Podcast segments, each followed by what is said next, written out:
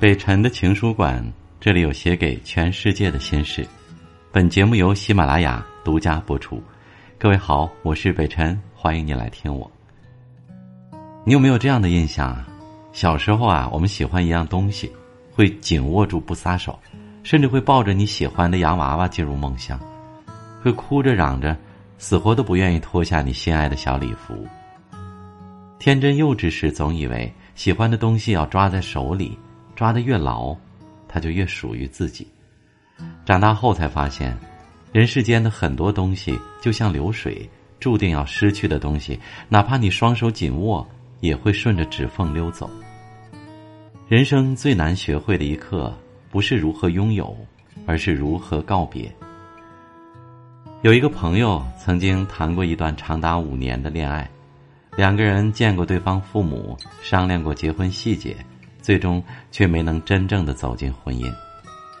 五年的时间里，他们有过甜蜜和幸福，但后来更多的是乏味和无趣。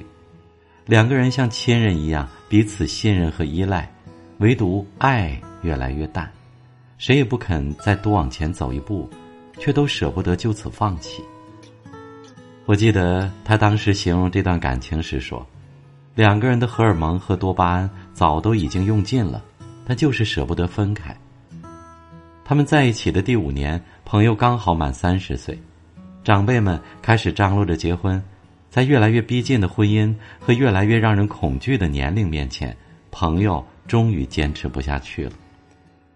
分手是他主动提的，走出这段感情很难，但两个人都知道，牵绊对方的早已经不是爱，而是过去的回忆，是共同经历过的曾经。我见过很多情侣啊。明明已经不再适合了，却还拼命的拉扯着不肯放开。烂掉的感情就像枯死的盆栽，明明连根儿都已经溃烂了，我们却总记得它曾经鲜翠欲滴的模样，幻想有一天它能重新的长出枝叶来。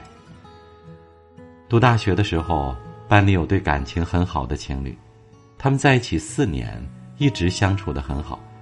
后来临近毕业。女生想回几千公里外的老家工作，男生却想留在当地发展。因为地域的问题，他们吵得很凶，都想要对方先妥协。经不住激烈的争吵，在毕业之前，男生提出了分手。分手时，女生闹得很凶，她先是哭闹，然后拼命的辱骂和诋毁那个男生。最后照毕业照的时候，女孩子赌气根本就没有出现。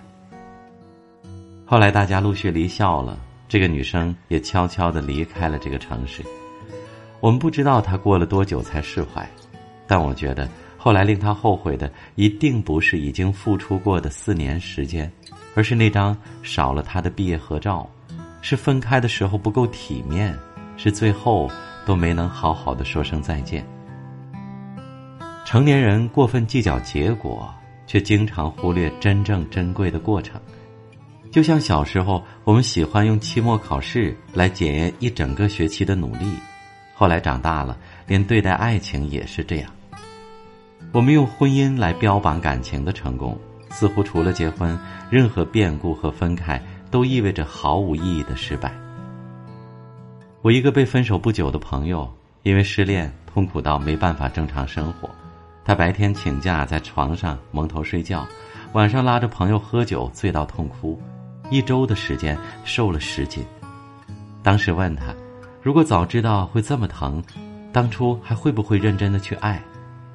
过了很久以后，他振作起来，重新的好好生活。他跟我说，就算重来一百次，也还是会毫不犹豫的去爱，因为他难以释怀的是两个人牵着手去超市买菜。